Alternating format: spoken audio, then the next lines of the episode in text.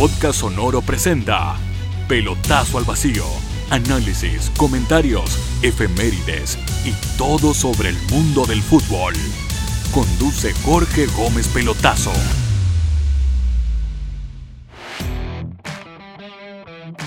Damos inicio a esta segunda temporada de Pelotazo al Vacío con la alegría de iniciar un ciclo de entrevistas. Y lo vamos a hacer con alguien que el pueblo azul extraña mucho, quiere mucho, porque durante dos años hizo muchos, muchos goles. Y pocos entienden la forma en que salió. Hoy está en Italia, en el Cochenza. Saludamos y te saludo, Joaquín Larribey, ¿cómo estás?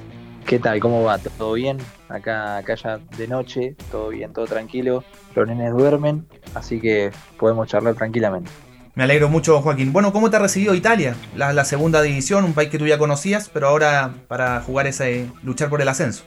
Bien, la verdad que la segunda división no, no la conocía, una liga al igual que yo creo que, en todo el mundo es un, poco más dura que la primera división, con un poco de menos calidad este, en cuanto a los jugadores, pero, pero bueno, particularmente la, la Serie B italiana muy dura, muy física este, y yo llevo a un club que está, que está luchando ahí para, mantener la categoría, un desafío muy importante a nivel, a nivel personal y a la, a la hora de, también de vivir con la familia es un, lindo lugar para vivir, así que muy contento por, la oportunidad que se me presentó y, bueno, al mismo tiempo con mucha expectativa para lo que es la vida futbolística. A propósito de lo que dices, esto de las chances que se den, ¿hubo chances de quedarse en Chile? Algunos planteaban esto de, poder jugar en Coquimbo, hacer delantera con Esteban Paredes.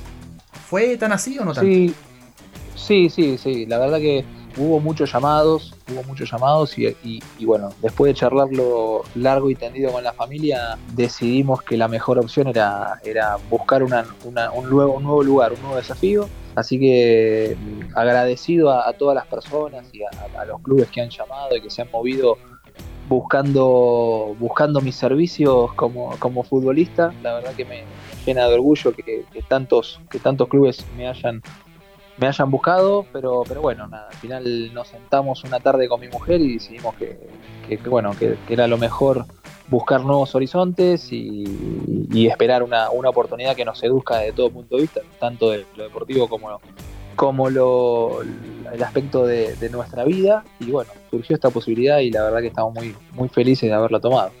Me alegro mucho, me alegro mucho. Hagamos un flashback, Joaquín. Te invito al 2020. ¿Qué te dijeron en la U para convencerte a ir allá? Un equipo que estuvo peleando el descenso el 2019. Eh, quizás para ti no era tan atractivo. Era un equipo que partía con un tema de promedios. ¿Qué te, te llamó? ¿Quién te convenció?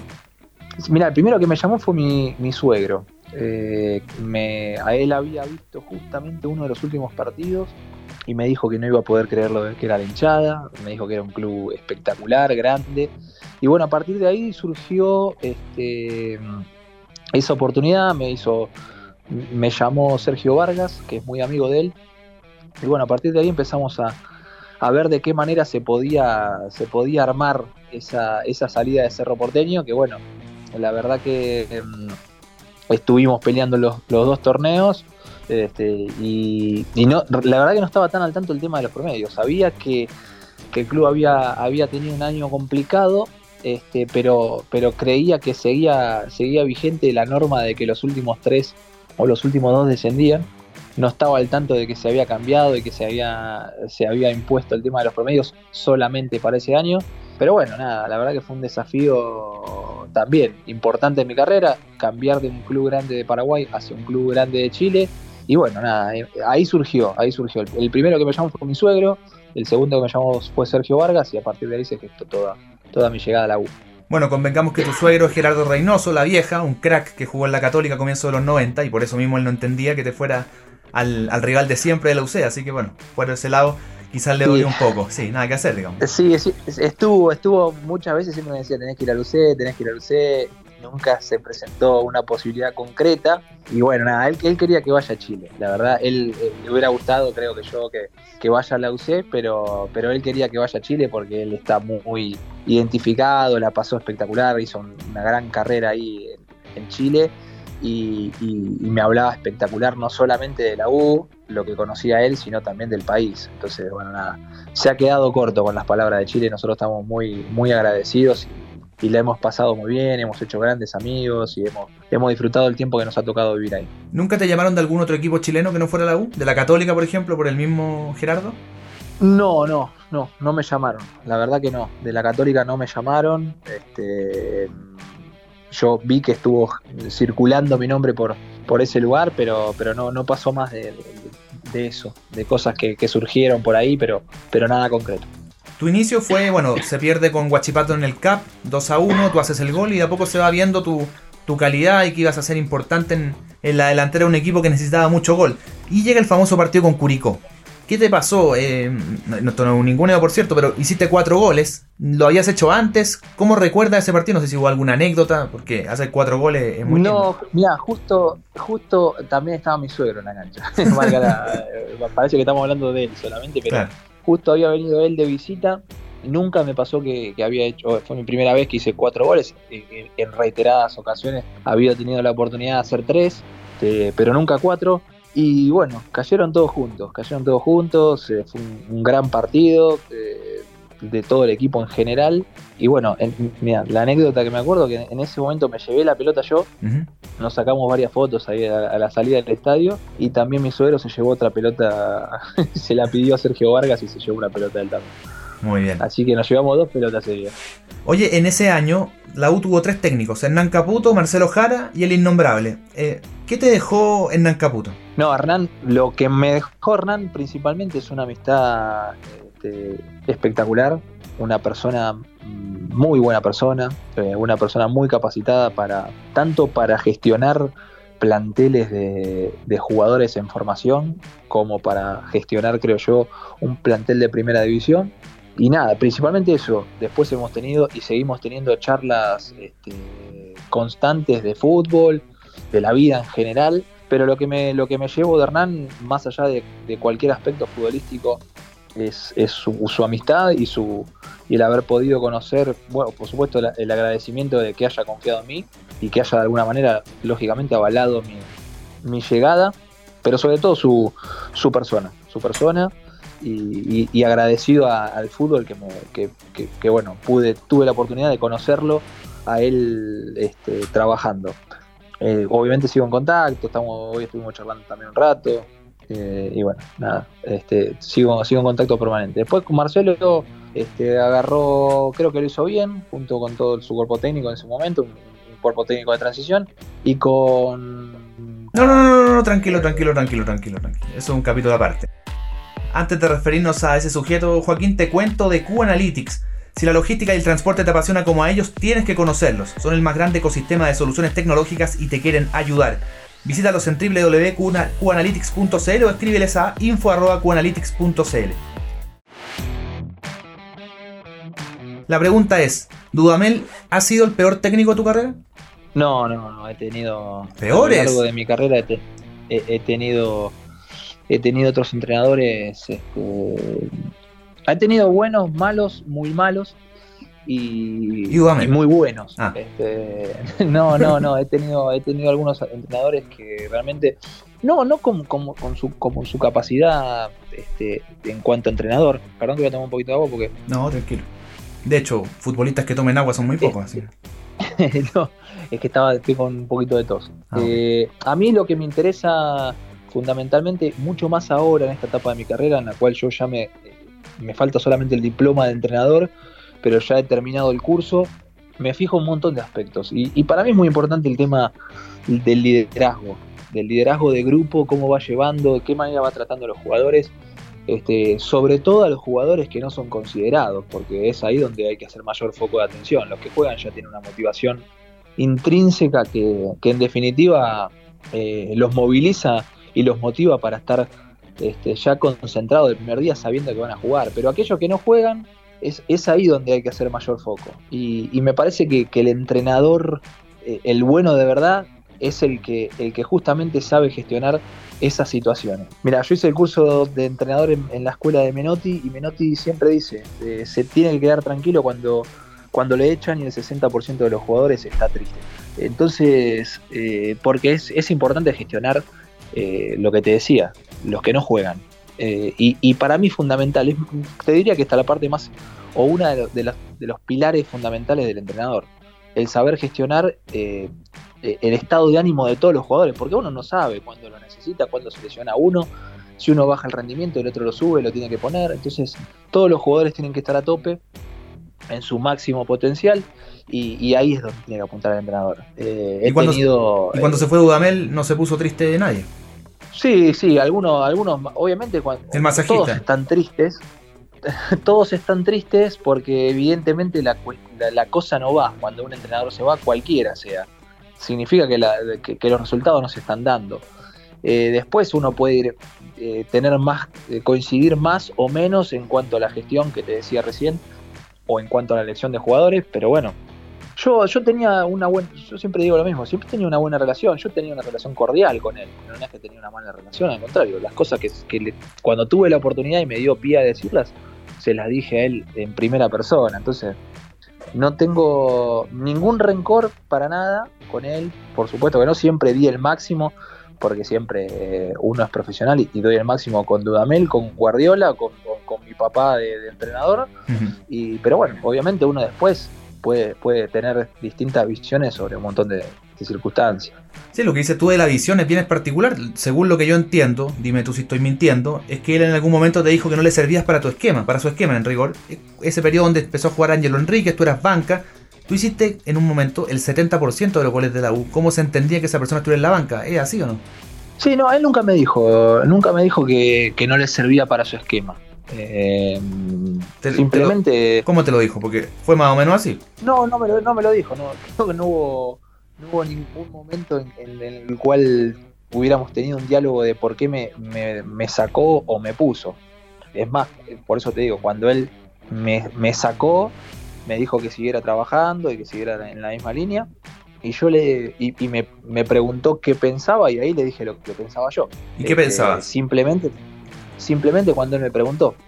No, no, eso se lo, se lo, guardamos para, para una relación, para una, para, para esa conversación privada y nada más. pero más, más allá de este, eso, que, que es privado por cierto, pero sí, vuelvo al dato si tú haces el 70% de los goles de un equipo y no te ponen, uno como que llega a la casa medio mosqueado. O sea, al menos a tu mujer te preguntará, oye, ¿por qué estás bajoneado? Yo estaría bajoneado, digamos, no, no, no, estoy hablando de nada extraordinario. Sí, pero, pero, fíjate, pero fíjate que al contrario de, bajonearme, tomé la, determinación o, el camino de, esforzarme o seguir en la misma línea, trabajando. Es decir, fíjate que estuve solamente un partido afuera de la cancha de suplente, digamos, en, la banca. El partido con la Unión Española que me metió eh, empezando el segundo tiempo y que, terminamos dando vuelta al partido 2 a 1 y yo hice el, gol del empate. Este, eso habla de que yo me seguí entrenando igual, que este, a pesar de, como bien decías vos, tenía un, entre comillas una espalda de goles que podría llegar a... Y sin embargo seguí trabajando como... y mantuve la humildad y mantuve este, los pies sobre la tierra, de, seguir dándole para adelante, independientemente de, lo que el entrenador decida. Me parece que, ¿qué es eso? Yo una vez eh, tuve un entrenador este, español que dijo que a los jugadores le pagan para entrenar, no para jugar, para estar a disposición. Y un poco coincido, más allá, imagínate que hay 25 jugadores que pueden tener este, 25 ideas distintas sobre la conformación del equipo. Este, más allá de que uno las comparta o no, el, entrenador es el que toma la determinación. Si el entrenador toma la determinación de que uno no tiene que jugar, y bueno, hay que aceptarla este, y, seguir dándole para adelante, que fue lo que hice y, estuve simplemente medio partido afuera, porque seguí este, trabajando y, metiéndole para adelante. O sea, entrabas, pero hubo partidos donde fuiste banca. Pero es que yo digo el contexto, Joaquín, porque si tú llevas seis partidos sin hacer un gol y no entras, la gente dirá, bueno, tiene su razón de ser. Pero era todo lo contrario. Entonces, más, allá que me digas qué le dijiste a Dudamel, que es tu, es tu parte de la privacidad, ¿cómo te sentías tú? Tú me dices, yo sigo trabajando y todo, pero me imagino que uno igual se enoja, pues si uno tiene sangre en las venas. Sí, sí, uno, obviamente, todos los jugadores, este, desde que jugamos en las inferiores, tenemos la idea propia y también de nuestra familia y de nuestros amigos de que tenemos que jugar. ¿Por qué no jugás? Y vos tenés que jugar y demás. Y además está el ego propio de, que uno siempre, y que muchas veces ese ego te permite valorarte. Es decir, uno me está poniendo, pero de todas maneras yo sé que lo que vale. y, seguir trabajando, ¿no? Que, que, que, el ego al fin y al cuenta lo, lo, utilices de una buena manera y no de decir yo soy el mejor y tengo que jugar y, este quién es y, eso que, te haga rendir menos, al contrario. Eh, yo obviamente estaba eh, caliente como cualquier otro jugador que no o que sale del equipo o que cree que tiene que jugar, pero al mismo tiempo con, con la misma este, con el mismo pensamiento de que también eh, el, lugar que yo estaba y que dejé de estar lo está ocupando un compañero. Entonces, eh, obviamente uno está caliente, pero al mismo tiempo alentar al compañero, porque que también en ese momento fue Angelo, que pero podría haber sido cualquier otro. También, ese, ese tipo también se rompió el alma para estar en ese momento de titular. Entonces, me parece que obviamente uno está caliente porque quiere jugar y porque también creo que si, te da lo mismo estar o no estar, eh, le erraste trabajo, porque en definitiva te puede pasar un mes, a, pasar de estar en, a la U, de la U a los tres años estar en la quinta división, porque eso te lleva a eso, pero al mismo tiempo también valorar al compañero que se rompe el para estar en el lugar que estás vos y seguir trabajando para volver a recuperar, que fue lo que hice. Y más allá de lo futbolístico, los modos de Dudamel, porque claro, yo mi fuente me, falló, digamos, porque me había planteado eso con respecto a ti, pero también me lo planteó con respecto a Walter, que es otra historia, amigo tuyo. Walter vino a la U a salvarla del descenso, y el trato que tuvieron con él fue pésimo, partiendo por ese sujeto que le dijo que tampoco le servía para su esquema o que no le acomodaba su forma de juego. ¿Cómo se puede entender algo así? O sea, uno ve en Europa, tú jugaste en el Celta, por cierto, cuando un club tiene una forma de juego, que quizás es más enraizado en el Barcelona, tú traes técnicos que quieran que jueguen de una cierta forma. Pero la U traía un técnico defensivo, un ataque, bueno, cosa de todo lo que pasó después de San Pauli. Entonces, si tú traes a Montillo porque confías en él y te ayuda, y después le das la espalda, eso ya no es solo problema de un técnico, un problema de un club. ¿Cómo, cómo lo ves tú? Sí, sí, lo de Walter, bueno, ya lo contó, lo, contó con lujo de detalle cómo lo vivió internamente él, este, las cosas que cuentan en su libro son, son así. Este, todos los que estuvimos ahí adentro sabemos cómo fue la situación.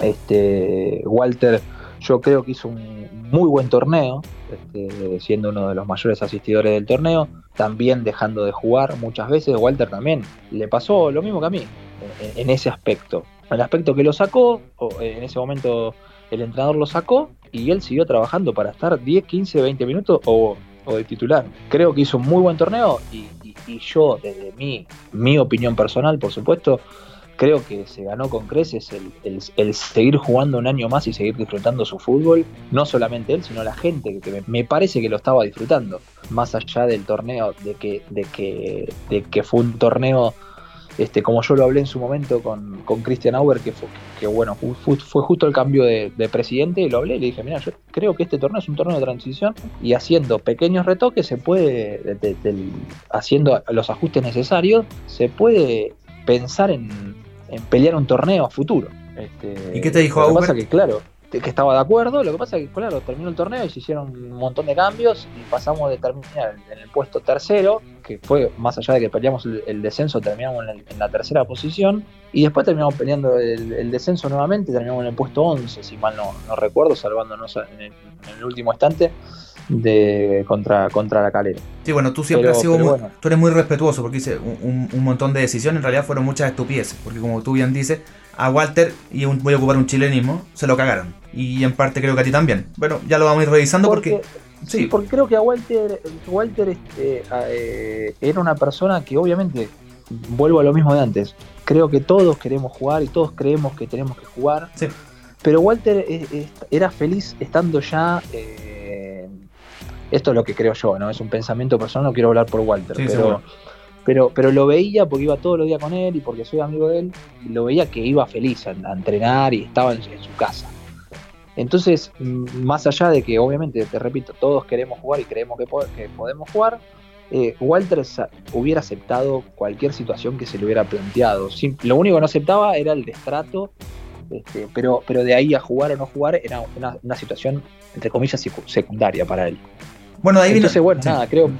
no, me parece que que en ese aspecto sí equivocaron el camino, pero, pero es una opinión personal y los que toman las determinaciones, yo, yo como, te, como te decía anteriormente, a mí este, me corresponde simplemente ir a entrenar y estar a disposición del entrenador y no, pensar en quién tienen que renovarle el contrato y quién no. Simplemente puedo dar una, simple y humilde opinión sobre las cosas, pero, pero los que toman las determinaciones son otras personas. Y, bueno, es así, hay que aceptarlo. No, de acuerdo. De, ahí viene el 2021.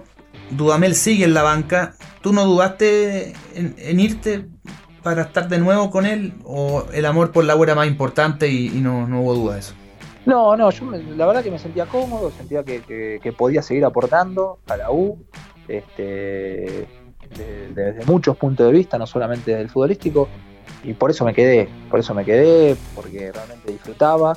Te repito, me hubiera encantado que se quedara Walter porque yo también estaba disfrutando no solamente de, su fútbol, sino también de su, de su amistad, pero, pero también este, había que dar, yo tenía que dar vuelta a una página y, seguir mirando también para adelante y, creo que estaba en, un club en el cual ya eh, había, tenido un buen torneo y, mi expectativa era siempre superar a lo que, lo que había hecho yo personalmente y lo que habíamos hecho como, equipo.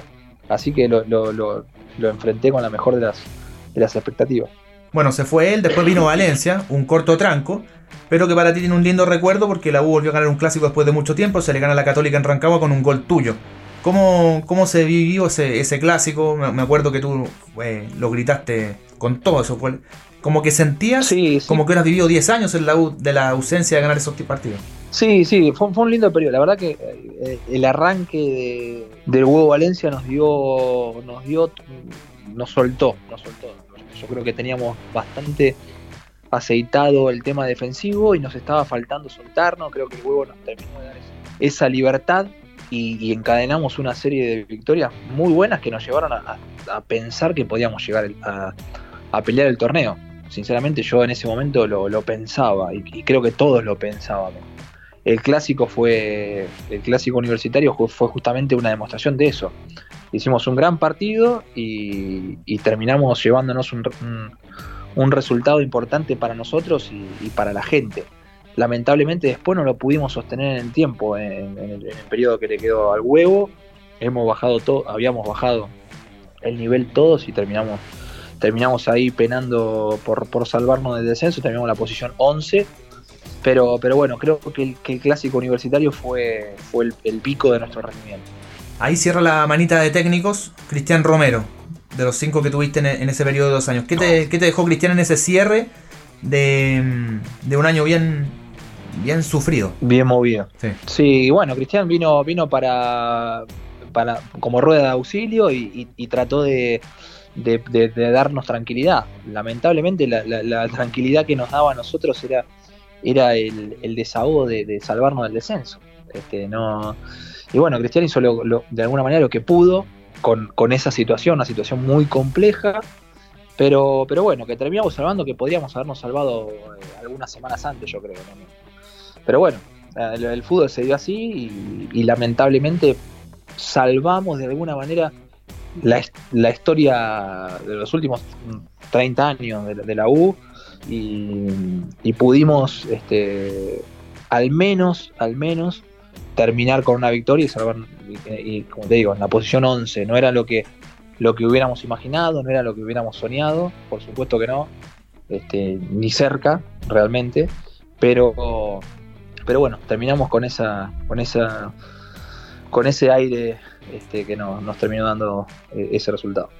Antes de seguir con la conversa, Joaquín, te hablo de Estación Rock. ¿Sueñas con tocar un instrumento y sientes que no puedes? Hay una escuela en Puerto Varas que tiene a los profesores que te enseñarán a tocar la música que te gusta. Búscalos en www.estacionrock.cl y revisa la mejor plataforma de clases online en www.errock.com. Y también te cuento de Cabañas Foráneo ubicadas en un santuario de la naturaleza a, orillas digo, del río Maullín, están a 5 minutos del centro de Puerto Varas. Es el sitio ideal, con cabañas para 4 y 7 personas. Búscalos en arroba cabanasforáneo en Instagram, escríbeles a contacto o llámalos al más 569 9545 2855. Hablemos, Joaquín, de ese partido con la calera, porque ¿por qué en ese partido se pudo ver, y ni siquiera en el partido, sino que en los últimos minutos, lo que no se vio a los 10 partidos antes? ¿Dónde sientes tú que estuvo la clave del partido? ¿Qué, qué pasó ahí? Eh, fue, un partido muy emocional, la verdad que fue un partido emocional. Este, el fútbol muchas veces tiene esas cosas, tiene cosas inesperadas. El último gol que habíamos hecho creo que lo había hecho yo contra Curicó.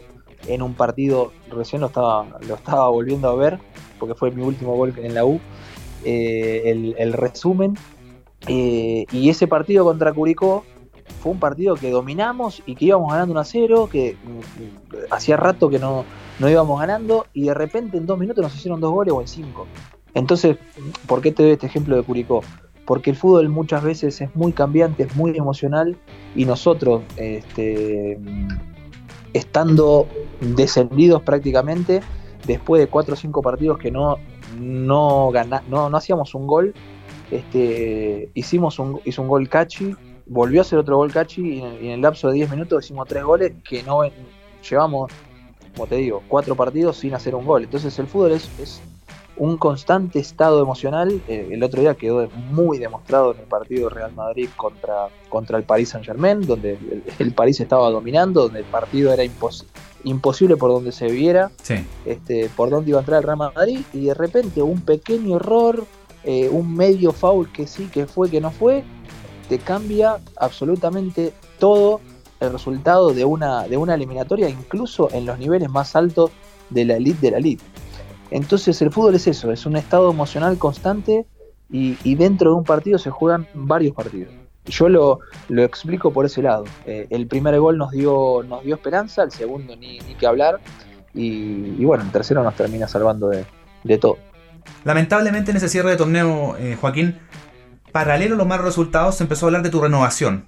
Un tema desgastante porque uno está preocupado del estrés de ganar y no se da, y más encima que en la prensa salgan distintas versiones, más encima, ese 2021 mejoraste tu número del 2020. 38 partidos jugados, 24 goles. En total fueron 74 partidos, 43 goles.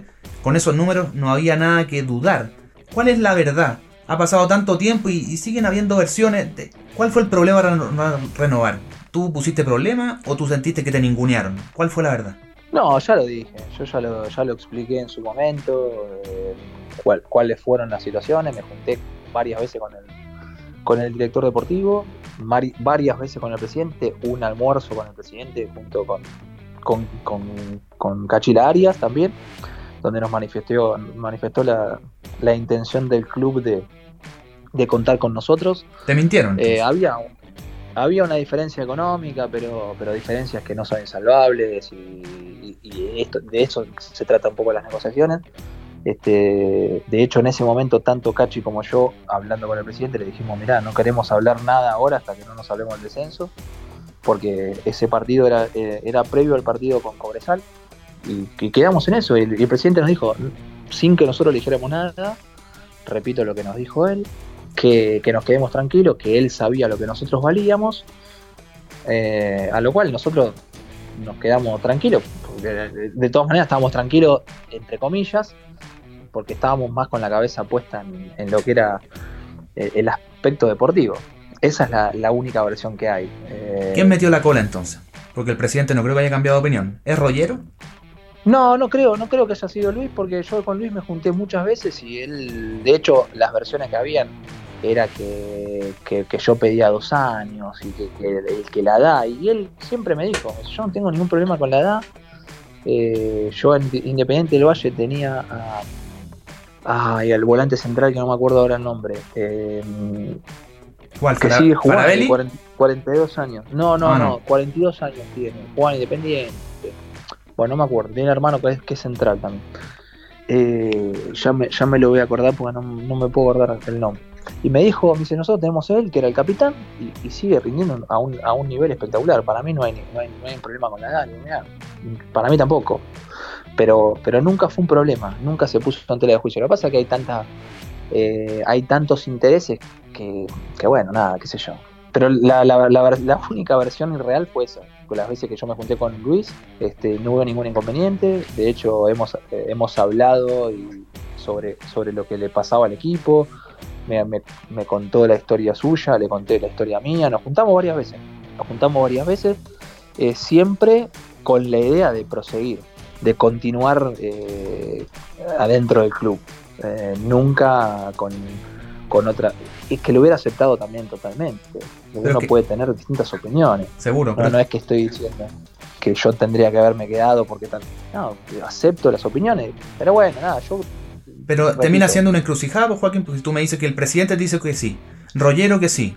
¿Quién eh, termina la lista corriendo? ¿Va a terminar en el aguatero el equipo? Eh, ¿Fue Aubert? Porque ¿quién, ¿quién, No sé, no sé, no sé, porque también me junté, también me junté en su momento con Aubert dos o tres veces y también la idea era de, seguir. Entonces, no sé, realmente no lo sé, no sé qué pasó en el medio de todo eso.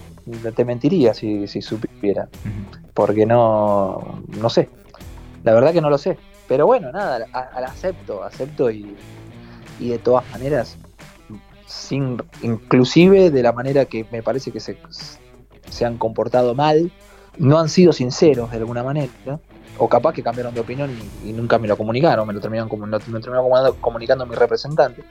Eh, de todas maneras, eh, siempre le deseo lo mejor a la U, esté quien esté dirigiendo y guiando sus, sus actividades, porque tengo un montón de amigos, tengo un montón de gente querida que está dentro de la institución y, sobre todo por la gente que, no solamente que aprecio yo, sino que el, cariño mutuo, entonces cero rencor y le, deseo siempre lo mejor, pase lo que pase. No, sí, más allá del rencor, que tú no eres, no eres así, por, por lo que has podido contar, me queda claro, pero si las tres personas que encabezan un club te dicen que quieres que siga y después no sigue, es porque o te mintieron o hay un cuarto escondido en las tinieblas que toma decisiones y que no sabemos y que algún día va a aparecer, digamos. Y no solo eso, sino que también eh, a lo largo del año y sobre todo en el final, cuando la cosa se em-, empezó a hacerse más difícil, me iba, me iba cruzando con un montón de dirigentes que algunos conocía, otros no conocía, algunos nuevos que venían, otros que iban, y todos realmente me agradecían por los goles y por, por las actuaciones y demás, y todos diciéndome que, querían que me quede. Entonces, más extraño todo lo que. cómo se terminó desencadenando todo. bueno, usted, usted en Argentina ocupa el concepto. No, sí sé que es cero rencor, lo dijiste. En Argentina se ocupa el, concepto de doble cara, ¿no? En Chile a veces se habla que el chileno es un poco cagón. Como no, se, no, es capaz de decir las cosas a la cara, yo te digo, Joaquín, ¿sabes? Yo a ti te quiero mucho, pero cuando me junto con mis amigos, digo, no, no tiene nada que hacer acá. Entonces, Ojalá que no haya sido víctima de eso. Todo indica que sí. Porque la otra opción es que hay un cuarto en las tinieblas actuando que no, tengo pruebas para, informarle. Eh, no lo sé, no lo sé. igualmente te repito, estoy profundamente agradecida a la institución en general de la oportunidad que me, que me dieron de vestir eh, esa camiseta. Para mí fue fueron dos años más allá del último periodo que fue muy difícil. Fueron dos años personalmente maravillosos y a toda la gente de Chile en general, que siempre fue muy respetuoso, incluso los, los archirrivales, tanto conmigo como para, como para mi familia, así que tengo, tengo solamente palabras de, agradecimiento, más allá de, este, de estos últimos episodios que me tocó, que me tocó estar, pero, pero no, no pasa nada, no pasa nada, porque siempre miro el vaso medio lleno. Y creo que, la oportunidad de, no seguir en, en la U me dio, me abrió la puerta a estar hoy disfrutando en Italia y, teniendo un desafío importante en mi carrera. Así que este, miro, miro todo, que todo pasa por algo. Así que al contrario de, ser rencoroso y de pensar y decir por qué hizo esto, por qué hizo el otro, acepto, acepto la situación en la que estoy, estoy feliz en donde estoy. Y, si bien me hubiera gustado que hubiera sido de otra manera, este, todo se da por algo y, le deseo lo mejor de lo mejor a, a la gente que está en la U. Claro, porque hoy la U sigue en el abismo, ya son tres años y meses a tu criterio, viéndolo a distancia, me imagino que has podido ver algo de, la U 2022. ¿Por qué la U sigue en un hoyo? ¿Hay ¿Se puede hablar de un culpable o es una suma de cosas, de malas decisiones? Porque, por ejemplo, por eso te preguntaba yo por ti o por Walter. Lo que hicieron con Walter es una tremenda mala decisión, más allá de, las consecuencias que tuvo. Pero si eres capaz de hacer eso con un emblema, que estuvo antes, que fue campeón, lo puedes hacer con, con cualquier otro. O sea, lo que te pasó a ti, si le pasó a Walter, le puede pasar a cualquiera. Mira, yo creo que hoy, hoy eh, cada año son, son no, no creo que haya un, solo culpable, porque si no, o, fuera un solo error, porque si fuera, si fuera así sería muy fácil de individualizar y de corregir. A mí lo que me parece que lo que, lo que está pasando hoy en la U eh, es que es difícil conformar un equipo este, con tantos jugadores nuevos. Eh, entonces, por supuesto que esta es mi humilde opinión, pero si, hay, si tenés jugadores eh, que, que, sabés que, han funcionado y que, no les ha pesado la camiseta y, que, dentro de la institución vos hablás por los pasillos decís, bueno, preguntás, ¿y cómo es, cómo es fulano? ¿Cómo es Mengano? ¿Es un buen profesional? ¿Es un buen ejemplo para los que vienen abajo? Sí, es un buen ejemplo. O no, puede ser no, mira, la verdad que es muy bueno dentro de la cancha, pero afuera no, no tira para el grupo, piensa en él, es egoísta, etcétera, etcétera. Y bueno, nada, a partir de ahí tomar decisiones. No solamente es lo que pasa dentro de la cancha, sino que muchas veces también hay otras decisiones que tienen más, no, digo, no, no obviamente más que ver, pero sí que tienen mucho que ver con, con otras cuestiones. Y me parece que, hay, que, que, hubo jugadores a lo largo de estos tres años, por lo menos los dos años que me tocó estar a mí, que, que hoy no están en el club y que a mi entender, repito, mi humilde opinión, es que eh, seguirían sumando, no solamente de lo futbolístico, sino en otros aspectos que, que recién te mencioné. Walter es un claro ejemplo de, de, lo que te estoy mencionando, pero hay otros ejemplos también que, Ramón que están ahí dando vueltas.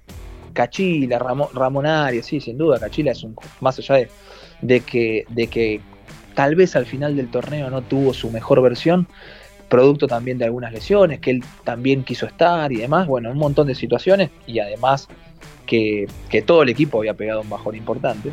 Pero, pero Ramón era un tipo que, que se calzaba la camiseta y que, y que, iba para adelante y que en los entrenamientos era un fenómeno y que era un líder, etcétera, etcétera, y lo dejaron partir. Este, entonces es, es difícil de repente traer, sacar a cinco jugadores. Yo no digo obviamente que, que hay jugadores que lamentablemente no rindieron. Y, bueno, vos pretendés como institución decir, bueno, no, yo este, la verdad que siento que es un buen jugador, o le doy una oportunidad, o ya cumplió su ciclo. Pero hay otros jugadores que rindieron y que además cumplen con los requisitos que yo te di, o que yo pienso que son importantes. A esos jugadores, para mí, los, los, los debieron haber dejado. Para mí, los debieron haber dejado.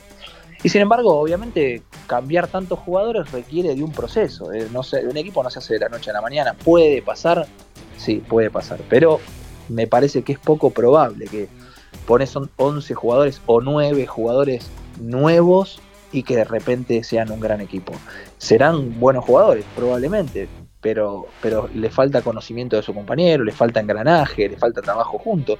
Y eso es, me parece a mí lo que está pasando hoy en, en la U. Cambiaron tantos jugadores que, que, hay buenos jugadores, pero todavía no, no terminaron de engranar. Bueno, el ejemplo fue en el, en el Superclásico. Termina jugando con una dupla de centrales de máximo 22 años y bueno, después no te puedes quejar, no hay, dere no hay derecho a queja, lamentablemente. Oye, Joaquín, eh, bueno, te lo preguntaban en la U, que me pareció una falta de respeto, pero cada año que pasa me imagino que suma. Cuando te hablan del retiro, ¿está lejos de esa palabra o está cerca? No sé, yo hoy pienso más eh, a, corto plazo. La verdad, hoy, hoy me siento me siento súper vigente, siento que tengo, que tengo para dar todavía, pero al mismo tiempo también tengo muchas ganas de, de, de ser entrenador. Entonces, es un poco una lucha una lucha interna también que tengo, porque yo ya desde hace un año o poquito más de un año que ya formé mi cuerpo técnico, con los cuales tengo reuniones y bueno, obviamente con el WhatsApp, hoy en día uno ya está en contacto permanente, donde vamos compartiendo ejercicio, donde vamos compartiendo ideas, donde vamos analizando un montón de cosas. Y bueno, esa es un poco la lucha interna que tengo, de, de, de que las ganas de, de dirigir por ahora van perdiendo con las ganas de jugar. Si te hace falta pero, un estadístico, bueno. estoy disponible, ¿eh? por si acaso. Para el cuerpo técnico. Eh, sí, sí. Este, hoy en día se necesita realmente de todo. Realmente cada vez es más complejo el fútbol eh, y donde, donde, cada vez se hacen trabajos más específicos. Pero, pero bueno, volviendo a la pregunta, me siento que estoy muy vigente. Este, lo veo en el día a día con estando en el fútbol europeo, donde, donde me entreno codo a codo con, con chicos de Bulgaria, con chicos de Rumania, con chicos italianos, con chicos de todo el mundo. La verdad que siento que estoy capacitado para, para rendir perfectamente acá. Entonces, nada, eh, seguiré jugando. Me parece que siempre hay, hay, hay, dos cosas importantes. Seguir jugando, sí. Obviamente uno tiene que seguir jugando y, que lo quieran. Entonces, si te quieren de algún lado en el cual a vos, a mí, me, resu me, me resulta atractivo, tanto a nivel familiar, que hoy, hoy en día es muy importante, como a nivel este, un desafío deportivo, seguiré, seguiré jugando. Y si y si, si, siempre y cuando tenga eh, que las ganas de, jugar le ganen a la gana de entrenar. Y si en el caso de que no se den alguna de esas circunstancias, bueno, ya me, este, en, entre, me tiraré más al lado de entrenador, para lo cual me estoy preparando día a día y para lo cual me siento capacitado para, para empezar este, ya, realmente. Y cuando hablas de entrenar, ¿piensas de inmediato en primeros equipos, ya sea primera división, segunda división, o está la chance de ser formativo como Hernán Caputo, por ejemplo? Sí, no, a mí me gusta el primer equipo. Realmente el, tema de la formación, por supuesto, me parece muy atractivo, me parece muy complejo, hasta puede ser hasta más complejo inclusive, porque uno va no solamente educando futbolísticamente, sino educando una manera de vida también a los chicos pero, pero me siento más capacitado y me gusta más el, tema profesional directo. Así que seguramente si tengo la oportunidad, eh, voy a, voy a vamos a arrancar como cuerpo técnico en equipo de primera. De primera. Bueno, entonces en algún momento la U va a poder querer tenerte, va a haber un buen recuerdo de ti y espero que lo hagan mejor que Dudamel. Ojalá, sí, cada uno tiene. Igual la vara está baja, reconozcamos. Sí, el, mío saliendo campeón en Colombia. Pero... No, digo la U. Sí, bueno, sí, hay, muchos jugadores que en Chile llegan, no hacen nada y en otros lugares son campeones. La mala suerte del chileno. Sí, sí, cada uno, eh, me parece que cada uno tiene que hacer su propia, su propia historia y no compararse. Siempre va a haber gente mejor y gente peor en la vida de uno.